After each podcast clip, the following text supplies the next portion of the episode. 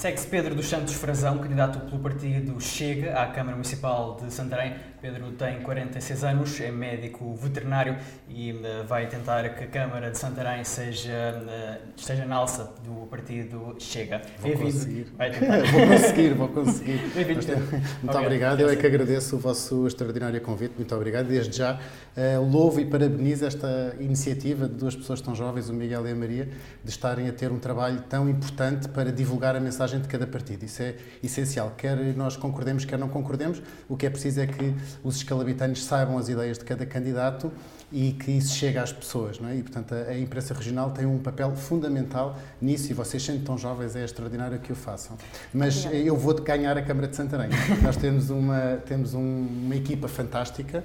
Um, não, não, falo por mim, porque fica mal dizer isso de mim próprio, mas falo de todas as pessoas que vêm atrás de mim na lista. São pessoas que representam as forças vivas da cidade, temos pessoas do setor da saúde, a doutora Manuela Estevão, que é farmacêutica na cidade há, há, mais de 30 anos, temos o doutor Nuno Vinhais, que é gestor de empresas e trabalha numa empresa de avalizamento de, de, investimentos económicos, temos pessoas do setor desportivo, como o Manel Inês, que está à frente do, do clube de rugby, temos o professor Pedro Correia, que é professor no Conservatório de Santarém também há muito tempo, e portanto toda a nossa equipa é uma equipa muito boa, com muitas valências e que tem todas as capacidades e as, e as, qualidades para ganhar a Câmara. Já vamos conhecer essas valências mais daqui a pouco. Um, vamos começar com, por, esta, por esta questão, que é o único candidato que não é natural de, um, ou residente no município de Sim, Santarém. Exatamente. O que leva a encabeçar esta candidatura? Olha, o que me levou a encabeçar esta candidatura, em primeiro lugar, foi um convite que me foi endereçado pela, pela senhora Presidenta Distrital da, uh, do Distrito de Santarém, do Partido Chega, que é uma pessoa que eu muito estimo, muito, muito amiga, uma pessoa muito competente e que está na lista no número 3, um lugar bastante elegível. Uh, e, portanto, esse convite foi feito, foi feito até num dia, uh, posso revelar aqui, que foi feito num dia com uma determinada importância, que é o dia 19 de março, o dia do pai, também o dia das festas da cidade de Santarém, o dia feriado municipal em Santarém, e é um dia que para mim é muito caro também porque eu sou pai, não é? Sou pai de família, quando penso em mim, penso sempre em primeiro lugar como pai de família. E, um, e esse convite ter sido feito nesse dia uh, foi um sinal para mim. Uh, depois uh, foi, fui falar com o presidente do meu partido, com o André Ventura, porque eu, sendo um dos vice-presidentes do partido, tem, tinha que saber se esta missão estava de acordo com a perspectiva dele para o país e para a região do Ribatejo e tive toda a força. E, portanto, o envio de um dos vice-presidentes do Partido Chega Nacional, vice-presidente nacional, para a região do Ribatejo é mostrar aos escalabitantes e mostrar a todas as pessoas de que o Chega se importa com os portugueses, importa-se com as pessoas reais, do Portugal real, e que o Chega não é um partido só de, de Lisboa ou de arredores, e portanto é um partido que quer ter uma implantação nacional e que dá muita importância aos problemas reais do país. Por não ser uma cara muito conhecida dos escalabitantes, não Sim, pode ser um nem problema. muito nem pouco, acho que não sou nada conhecido. Uh, não, não, pode ser um problema para si? Não, eu acho que isso é uma absoluta vantagem, porque os, os escalabitantes estão fartos é mesmo dos estão mesmo fartos dos eh, profissionais da política. Não, tudo o que eu tenho, eu tenho sempre ouvido falar é que eh, estão fartos do, do PSD, que o PSD dois, desde 2005 governa a Câmara de uma forma completamente despesista e que trouxe, trouxe até ainda mais despesa do que o PS, que governou desde o 25 de Abril até 2005 e que depois afinal passaram eh, na, na perspectiva de ter um partido de do, do, PSD um partido de direita, que na altura era de direita, agora já não é, porque o próprio Rui Rio diz que o PSD é um partido de esquerda. Mas eh, eh, desde essa altura, com a promessa de que teriam contas certas, afinal não houve contas certas nenhumas. O que houve foi uma continuação de um despesismo que se aprofundou muito de 2005 e que depois em 2017, quando o vice-presidente Ricardo Gonçalves, que agora é o presidente incumbente, foi para a presidência da Câmara e começou, continuou também com a mesma tipo, com a mesma política. Eu não sou conhecido. Que é que pode fazer diferente sim, nesse claro. Sentido, mais à frente. Sim, eu não sou conhecido e acho que isso é uma, uma grande vantagem. E também é uma grande vantagem não ser uh, de, de, propriamente de Santarém, porque uma pessoa que vem uh, com uma perspectiva nacional consegue ter um projeto de liderança, um projeto de uh, um projeto de dinamização uh, de uma capital distrito para toda uma região. A minha candidatura não é só uma candidatura municipal, a minha candidatura é uma candidatura para todo o Ribatejo, é uma candidatura que pretende que Santarém volte a ser a capital do Ribatejo, a capital do a capital da agricultura e que traga a todos os nossos municípios, não só a Santarém, mas aos 21 municípios de de Santarém um novo fogo, um, que seja uma perspectiva fulgurante da economia para que as nossas gentes que se consigam uh, Pedro, já vamos detalhar então a sua candidatura. Ficar na terra e não sair para outras terras, que é o que tem acontecido até agora. Já vamos detalhar a sua candidatura. Vamos passar aqui primeiro por umas perguntas mais gerais do, do município. Uhum. Os resultados preliminares dos censos permitem retirar uma conclusão. Há hoje mais pessoas a residir nas freguesias fora do centro da cidade do que nas freguesias do centro. Uh, tivemos a oportunidade de ler o seu programa e o ponto 4, habitação, urbanismo, requalificação urbana e transportes, só tem propostas para a cidade. Políticas a adotar para que a dinâmica do Conselho não se resuma à dinâmica não, da cidade? Eu exatamente, só tenho, só tenho propostas para o centro da cidade porque identifiquei o mesmo que a Maria identificou, é que as pessoas Sim, mas o Conselho não se resume Sim, à cidade. Mas, mas, a Maria identificou muito bem que as pessoas foram viver para as freguesias, porque nas freguesias, hoje em dia, há uma, até não, uma não, melhor... Não é essa a questão. Há, há mais melhor... pessoas na, cidade, na freguesia da cidade do que nas freguesias fora da cidade. Sim, não, no, no, centro histórico, é o que está a falar. Na, na freguesia da cidade. Sim, nas freguesias sim, da cidade, do que nas freguesias A União de Freguesias sim. da cidade de Santarém. Já não tem é? Pronto, exatamente. É, exatamente. Portanto, é, essa, essa identificação de não existir um plano de salvaguarda, um plano de salvaguarda qualquer pessoa que queira eh, reativar e reabilitar um imóvel no centro da cidade tem uma perfeita dor de cabeça e tem anos e anos de, processo, de um processo que não vai ser aprovado nunca, porque o PSD prometeu já em 2017 que iria fazer um plano de pormenor e salvaguarda para que, quando um arquiteto quisesse fazer um, um, um esboço de um, de, de um, projeto para reabilitar um imóvel, isso soubesse o que é que podia e o que é que não podia é fazer. Para lá da cidade, e é à volta da as cidade. As pessoas que vivem fora da cidade. As pessoas que vivem fora da cidade. Eu tenho muitas medidas para as pessoas que vivem fora da cidade. Tenho os transportes, tenho a dinamização do, do parque industrial, tenho a dinamização da, do, da própria agricultura, não é? do mundo rural, de trazer, criar um conselho. Portanto, eu quero criar três conselhos com as forças vivas do Ribatejo, com representantes, ou seja, os conselheiros, o, o, o Conselho de Agricultura, o Conselho de Comércio e o Conselho de Indústria, para que, identificando os conselheiros, que não serão pagos, não serão funcionários públicos, serão meramente hum, pessoas que se interessam e que a quem é reconhecida uma dimensão uma dimensão, alguma dimensão dentro de cada área, que venham aconselhar o Presidente da Câmara, que é também Presidente da Câmara que lidera o Distrito, para levar isso para a frente. E, portanto, nas freguesias mais rurais, obviamente que isso terá que acontecer. Um problema que nós identificamos também muito nas, nas freguesias mais rurais é o abandono das terras. 60% dos terrenos agrícolas de, do Conselho de Santarém estão abandonados. Isso é para já é uma perda de riqueza, porque o, é o terreno abandonado... O que não... pretende fazer nesse, nesse âmbito? O que a minha candidatura uh, propõe fazer nesse âmbito é, em primeiro lugar, identificar, fazer uma base de dados. Nós queremos fazer duas bases de dados. Uma base de dados com os, os imóveis devolutos em Santarém, porque neste momento, se eu, lhe perguntar, se eu perguntar ao Miguel, sabe quantos imóveis devolutos há em Santarém? Não sabe. O Ricardo Gonçalves também não sabe. A Câmara também não sabe. Ninguém sabe. Portanto, é preciso fazer uma base de dados que identifique os imóveis devolutos e uma base de dados que identifique os campos agrícolas devolutos.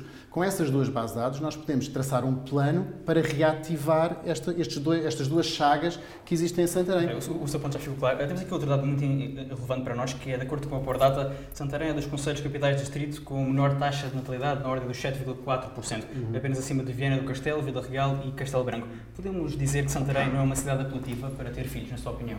Eu acho que neste momento Portugal inteiro não é, uma, não é um país apelativo para, para ter filhos. Mas em específico em Santarém? Uh, em específico em Santarém também não, porque como os números que falem muito bem, uh, revelam exatamente que as pessoas cada vez têm menos filhos e cada vez se uh, retraem mais de, de, o índice de fecundidade está muito baixo. Portanto, é por isso que no meu programa eu tenho um ponto de apoio à família natural e da, à natalidade. Tenho várias medidas. Tenho a medida de diminuir o IMI na medida do possível, que até os 0,3% não conseguimos isentar porque a lei não deixa, mas passar o IMI para as famílias que têm três ou mais filhos, passar para o mínimo legal, que é 0,3 vezes 0,3%, uh, dar uh, um, nós identificamos que há um grande problema nas creches, há falta de creches, portanto, criar, uh, por um lado, criar as vagas nas creches, mas por outro lado também fazer uma coisa completamente inovadora. Inovadora em Santarém, mas que existe em outros locais do mundo, que é dar um cheque aos avós que queiram tomar conta dos netos até aos 3 anos. Portanto, se os pais estiverem empregados, é muito natural os avós tomarem conta de, das crianças mais pequenas até uma certa idade, se já, se já estiverem reformados, aposentados, não é? E então, essa criança que não vai estar a gastar o dinheiro na creche, o valor que essa criança gastaria, o valor anual que essa criança gastaria num estabelecimento de ensino público, esse dinheiro é transferido, é dado aos avós que queiram tomar conta dos netos. Isto vai fazer duas coisas. Primeiro, vai estimular a aproximação entre gerações. E neste momento, com o envelhecimento da população, que vocês também sabem que existe, nós temos neste momento temos uma bomba atómica eh, populacional em Santarém, porque 175% da, da o, uma notícia diz que uh, Santarém tem um índice de envelhecimento de 175% e daqui a 10 ou 20 anos é uma bomba atómica de cuidados geriátricos e de proximidade entre gerações. Portanto, estamos na altura certa para aproximar os avós dos netos para que os netos queiram tomar conta dos avós quando forem mais velhos. E por outro lado, também dá uma certa segurança aos pais de terem filhos e de deixarem os filhos ao cuidado dos avós e tendo um estímulo sendo ressarcidos economicamente por isso. Porque o município também ganha. Se o município não tiver a gastar o dinheiro dessas, desse, a gastar no bom sentido, a investir o dinheiro na, na, educação dessas crianças numa creche e estiver a dar, até pode ser um bocadinho menos, já é muito importante para os avós, mas vai cuidar, uh, vai cuidar da, da natalidade, não é? Pedro, depois, avançamos aqui para, para outro Existem dado. outras medidas de natalidade, mas depois podem ver no nosso, no nosso Sim. programa. Santarém é o distrito onde se fixaram menos empresas nos últimos oito anos, apenas Sim. à frente de Guarda e Porto Alegre. É uma realidade, é um, uma prioridade para a sua candidatura a atrair empresas para Santarém? Sim, isso é uma das grandes prioridades, de, de, não só empresas, mas uh, indústrias, principalmente indústrias. Uh, isso é uma chaga em Santarém. Se nós pensarmos, Santarém, o último grande investimento industrial que foi feito em Santarém foi a fábrica de processamento de produtos de origem animal, portanto, o que chamam de desmancha da, das carcaças da Sonai. A partir desse grande marco de investimento, não houve mais nenhum grande marco industrial em Santarém. Houve, foi prometida uma fábrica da Lactogal, que já que sabemos que foi um escândalo que foi depois essa fábrica da Lactogal eh, onde a Câmara gastou milhões de euros nos terrenos e a vender por um, depois vendeu por um cêntimo o um metro quadrado, eh, foi, depois foi parar a Aveira, a Oliveira das Meias. Eh, existe também a ASAI, que não é uma indústria, mas é um serviço público que saiu. A Generis, que era para ser construída, a Generis, uma, uma, uma empresa farmacêutica. farmacêutica que queria construir uma fábrica em Santarém eh, com 300 postos de trabalho, postos de trabalho que são postos de trabalho especializados e de bons vencimentos, também não ficou em Santarém e, portanto, é isso que acontece em Santarém. O que é que eu tenho no meu programa? Tenho a criação de um gabinete de captação de investimento. Esse gabinete de captação de investimento vai funcionar eh, sob a direta alçada da, da da Câmara, sobre a nossa presidência, para que exista uma intencionalidade de ir às feiras industriais, ir falar com os industriais para captar investimento para Santarém. Porque fazer aquilo que o atual PSD faz desde 2005, por simplesmente não funciona, que é ficar à espera de, de rabo sentado na, na secretária no gabinete da Câmara Municipal de Santarém, que alguém se lembre de vir investir em Santarém. Esqueçam, isso não vai acontecer. O que acontece é que a Câmara tem que ter um gabinete que vá às feiras, vá falar com os players económicos, vá mostrar as mais-valias que Santarém pode ter para captar investimento. Ao mesmo tempo que fazemos isto, o que temos que fazer é criar um parque industrial e tecnológico do século XXI que possa uh, corresponder a, este, a, estas necessidades. Que é? o seu ponto já, já ficou claro. Outro dos pontos importantes também, que é alguns eleitores notam que o município, apesar de rico, isto é, acho que é consensual em história, cultura e património, não aproveita devidamente o seu potencial turístico. Não é raro que alguns dos cheques livres do Conselho, falo por exemplo da Igreja da Graça, eh, estejam encerrados. O que é que, o, o que, é que falta à cidade para Olha, se tornar eu já uma referência? Acho piada o Miguel falar sobre a Igreja da Graça, porque eu já tentei ir duas vezes à Igreja, três vezes aliás, à Igreja da Graça fazer um vídeo, eh, promocionar um vídeo de campanha com, através do túmulo eh, portanto, utilizando o túmulo do Pedro Alves Cabral para fazer a ponte com o Brasil e não consegui, sempre que chego lá dou com o nariz da porta. Portanto, de facto, Santarém uh, tem um património único. Santarém tem mais património que Sintra, Santarém tem mais património que Óbidos, Santarém tem mais património que Tomar até.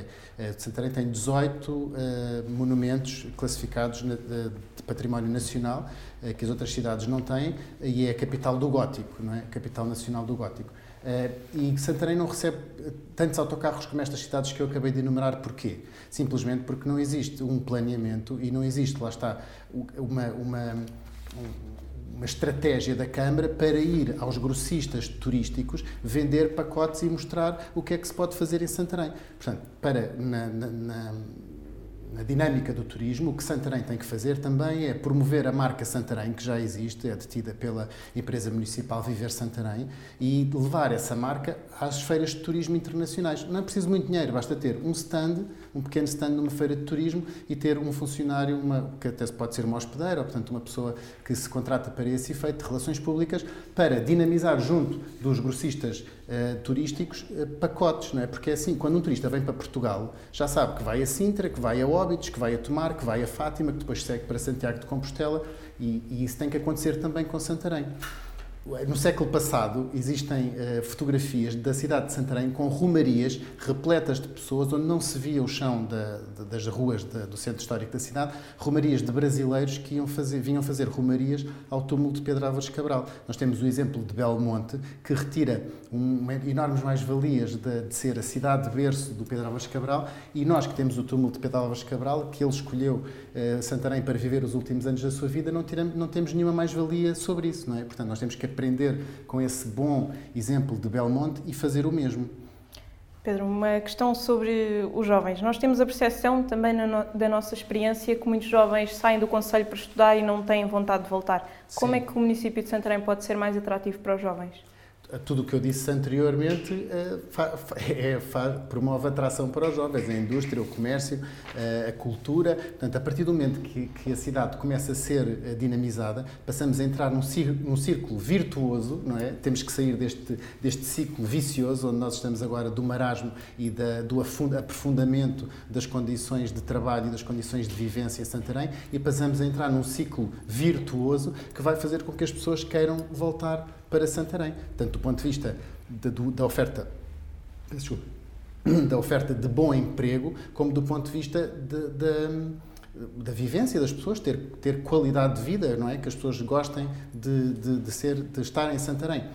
Outra coisa que eu tenho no meu programa, que nós temos no nosso programa e que pode ajudar é que as pessoas tenham sempre uma âncora no Ribatejo, que os ribatejanos olhem sempre para o, para o Ribatejo, não com os olhos da razão, mas sim com os olhos do coração, é criar nas, nas crianças uh, uh, ribatejanas um sentido de pertença do que é ser ribatejano, que, e, no meu entender, isto está completamente a perder-se. E se vem. O, o que é, núcleo, é ser ribatejano para o Pedro dos Santos Frazão? O núcleo principal desse. O núcleo de ser ribatejano é todo o imaginário ribatejano, não é? Portanto, é, é por isso que, eu, que nós queremos criar um museu que se chama Museu do Imaginário Ribatejano. Como sabem, Santarém tem um déficit enorme de núcleos expositivos e museológicos. Temos o Museu Diocesano, que foi feito pela Diocese e que tem, foi, foi até já uh, triplamente triplamente premiado internacionalmente, mas tirando esse não temos nenhum. E, portanto, nós temos que criar um núcleo museológico para que, que nós vamos chamar queremos chamar uh, o, Museu do Imaginário Ribatejano,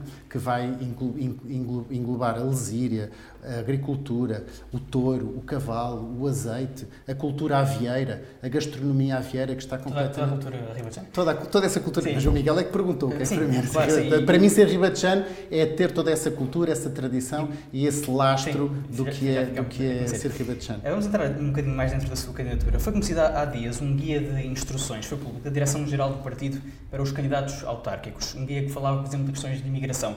É um guia que já que vai seguir quando começar a campanha? Sim, claro, é o guia que eu vou seguir, claro. Eu estou eu estou 100% aderente à matriz política do meu partido. Aliás, eu sou um dos vice-presidentes da, da Direção Nacional do Partido Chega, portanto é claro que vou seguir. Pedro, falando em específico da, da, sua candidatura, é público que o Pedro é numerário do Opus Dei. De que forma, com a recente promulgação da lei que obriga a essa declaração, Sou que o Pedro... numerário. Numerários são os membros do, da, da, obra que vivem o celibato. Peço desculpa, então. da obra, não faz mal. Eu sou supernumerário. Um, que, qual era a pergunta? De que forma é que isso pode influenciar a sua candidatura ou um eventual mandato? Da mesma forma que um qualquer católico que vai à missa ao domingo e, um, e observa os preceitos da Igreja Católica influencia exatamente da mesma maneira. Ser, ser supranumerário do Opus Dei, para mim, é um ato de liberdade, faz parte da minha liberdade religiosa e é uma coisa da minha esfera particular, da minha fé, da minha religião.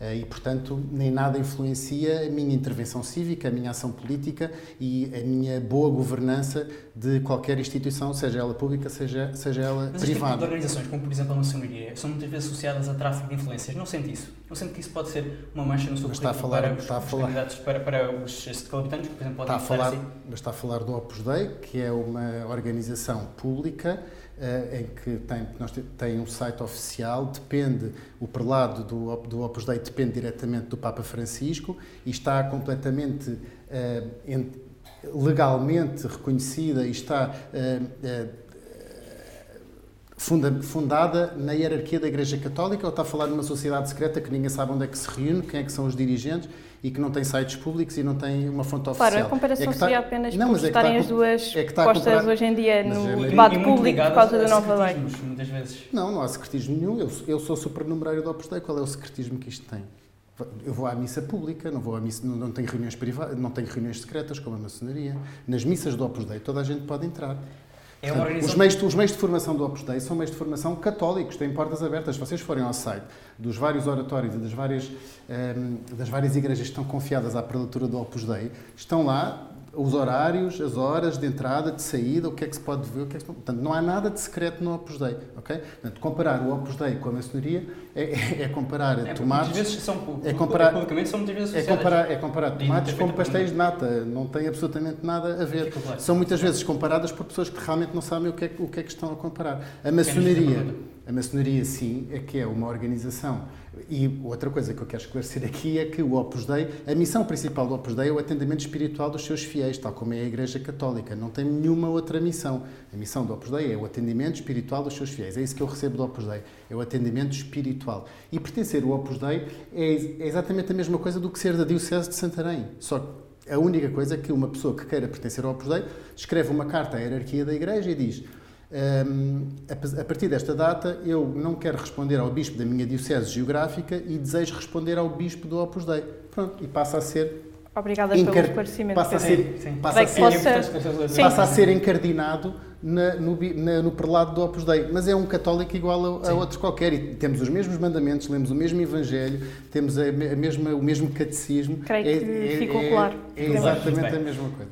A maçonaria já é uma coisa completamente diferente. Não é? Sim, Portanto, a maçonaria é uma organização, uh, essa sim, secreta e que uh, tem certas obediências, tem certos jogos de poder, tem certas. Uh, sim.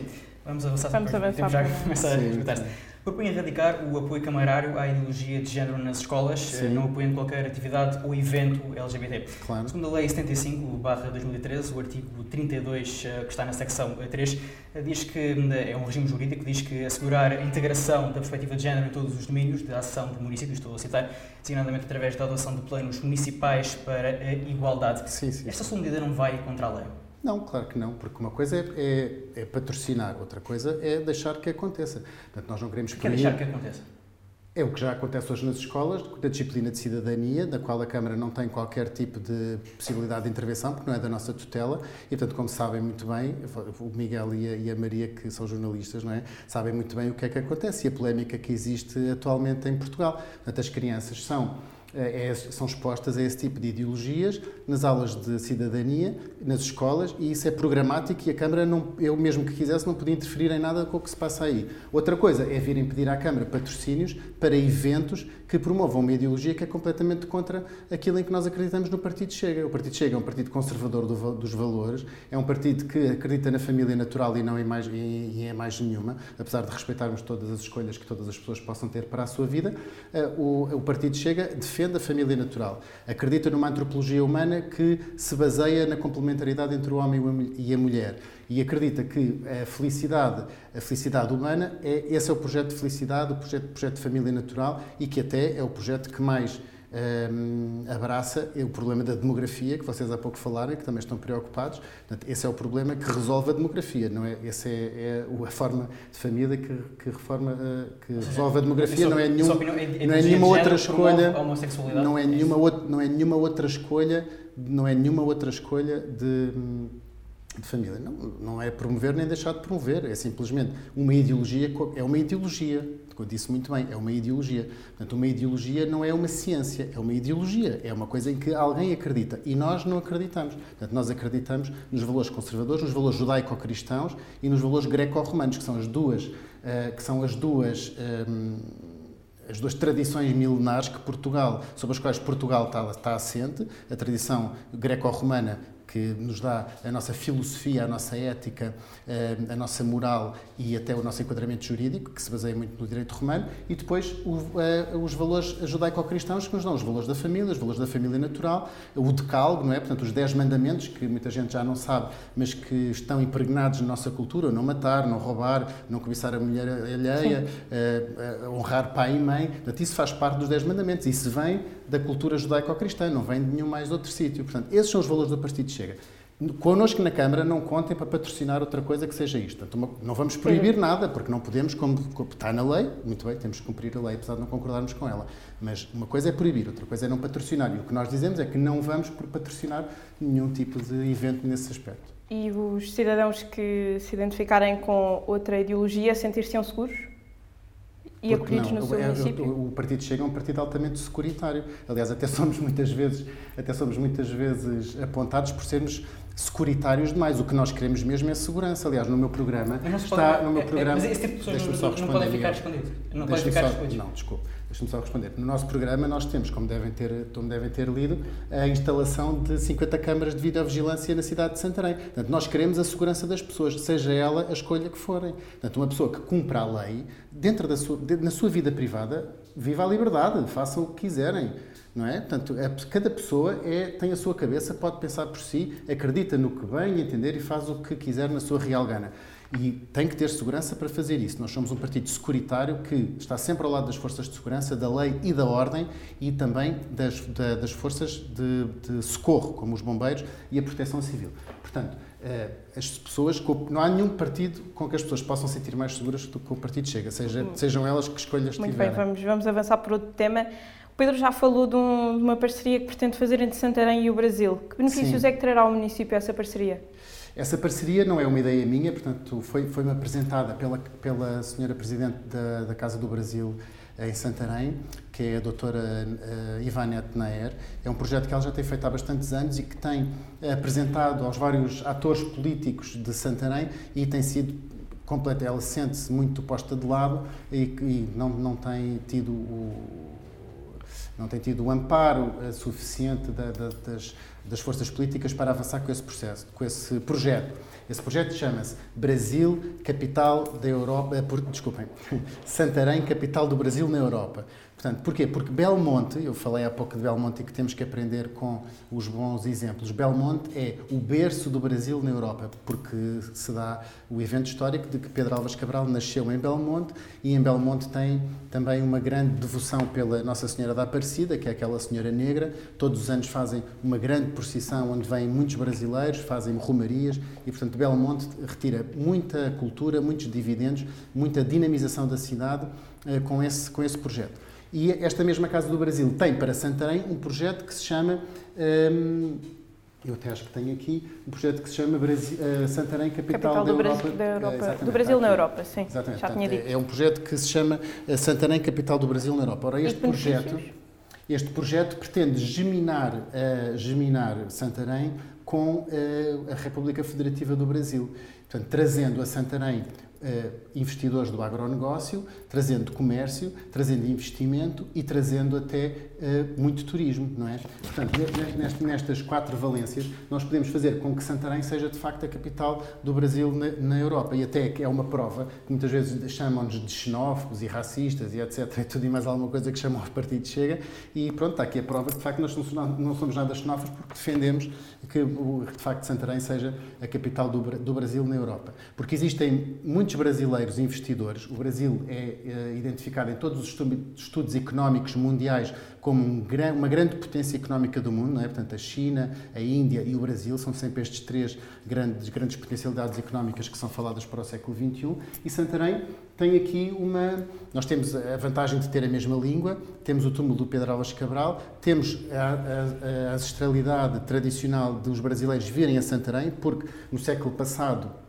não sei se o Miguel e a Maria sabem, mas no século passado, eh, quando os brasileiros vinham à Europa de navio, faziam sempre em Portugal o mesmo programa, desembarcavam em Lisboa, vinham a Santarém visitar o túmulo do Pedro Álvares Cabral, iam a Fátima e depois iam ao Porto visitar o coração do Imperador Dom Pedro, que está guardado na Igreja da Lapa. E alguns iam a Santiago de Compostela e depois apanhavam da Galiza, apanhavam o navio de volta para o Brasil. E, portanto, nós temos que retomar essa, essas tradições de romarias, porque pode trazer muita dinamização para uh, Santarém. Já estamos a ficar sem tempo. Já, uh, que pena. passa a voar o tempo. Uh, fala, fala, também de uma moderna praia fluvial do Tejo. O que Sim. é que isto significa? Olha, significa que já chega do ter, de Santarém estar virada de costas para o Tejo. Portanto, Santarém é banhada por um rio internacional dos, maior, dos maiores rios e mais ricos que existe em Portugal e o que é que Santarém retira do rio? Nada. Portanto, nós temos tem, tem, tem ali uma, umas instalaçõezinhas, tem um pequeno, um pequeno um, clube náutico com canoagem, mas que nem, nem sequer tem um cais. Este presidente incumbente da Câmara prometeu em 2017 que ia construir um cais das Caneiras, não construiu, não está lá nada. Eu fui lá fazer um vídeo de campanha e o que está lá é uma rampa de cimento, ainda por cima com um declive absolutamente abrupto, que até é perigoso. E, portanto, na minha, na minha candidatura, eu quero construir três coisas que devolvam o rio à cidade. Primeiro, uns passadiços do Tejo, que vão desde a Ribeira de Santarém até às Caneiras. Depois, uh, o, o Cais das Caneiras, portanto, esses passadiços do Tejo uh, em madeira uh, que podem, podem devolver o gosto à população de passear junto ao Tejo até às Caneiras. Nas Caneiras, fazer uma fluvina, portanto, uma, uma, como se fosse uma pequena marina, que, que por causa das cheias terá que ser com, com estruturas flutuantes, não é? Tratar de, da navegabilidade do Tejo, que isso é importantíssimo, não termos a navegabilidade do Tejo. As pessoas vêm, muitas pessoas vêm de Lisboa de, de barco até Escarupim, até, até um, Salvaterra de Magos para almoçar e, e, e, e, para a gastronomia e não vêm a Santarém porquê? Temos tratado da navegabilidade do Tejo até aqui a Santarém, pelo menos. Não é? Portanto, o Tejo é um dos eixos primordiais do desenvolvimento para Santarém. Santarém não pode estar virada de costas para o Tejo. É uma vergonha que isso aconteça. Muito obrigada, Obrigado, Pedro. Olha, eu é que agradeço, gostei muito da, da vossa conversa. Foi muito curta, passou. Foi muito curta, sim.